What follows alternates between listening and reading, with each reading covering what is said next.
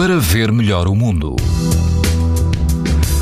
E esta quinta-feira todo o país apresenta risco alto de exposição à radiação ultravioleta. Na Madeira o risco é muito alto e em Beja é moderado. Se estiver no Algarve, na Praia da Fuseta, o índice UV é 7, numa escala em que o máximo é 11. A água do mar ronda os 25 graus e quase não há vento. Na Praia de São Torpes, na costa alentejana, o índice UV é também 7, ou seja, alto. O vento é fraco e a água do mar ronda os 22 graus. Mais a norte, em Peniche, na praia Cova de Alfarroba, o risco de exposição aos raios UV também é alto, o vento sopra fraco, a água ronda os 18 graus. Pode ouvir estas informações no site da TSF e também em podcast. Para ver melhor o mundo, uma parceria Essilor-TSF.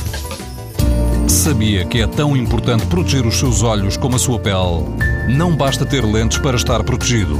Lentes Essilor Proteção Total. Para uma visão saudável.